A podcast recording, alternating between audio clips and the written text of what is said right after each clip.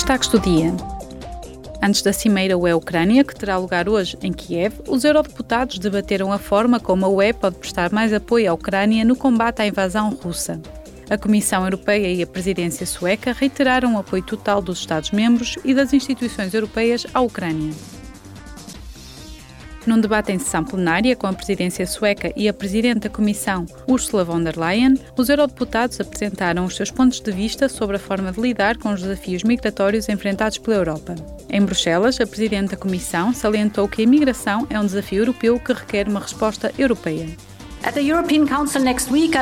No Conselho Europeu da próxima semana, proporei aos chefes de Estado e de Governo duas forças de trabalho distintas.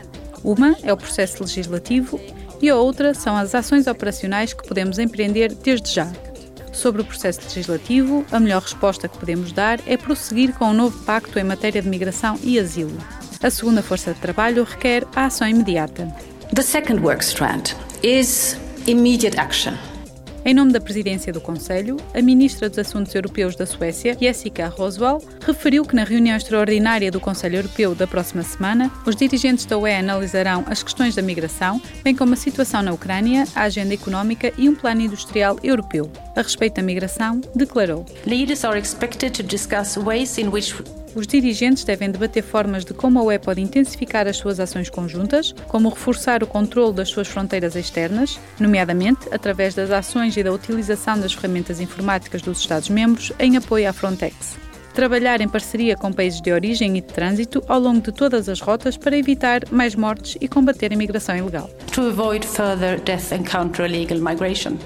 Durante o debate, os eurodeputados queriam ver resultados no domínio da política de migração e asilo, depois de anos de debates entre os Estados-membros. Ontem, encerraram as candidaturas ao Prémio Carlos Magno para a Juventude 2023. O galardão é atribuído a projetos de jovens europeus que apoiem a democracia na UE e fomentem a cooperação e o entendimento aquém e além fronteiras. Agora, todos os projetos apresentados serão, em primeiro lugar, avaliados pelo Júri Nacional do Estado-membro do projeto, que selecionará um único nomeado.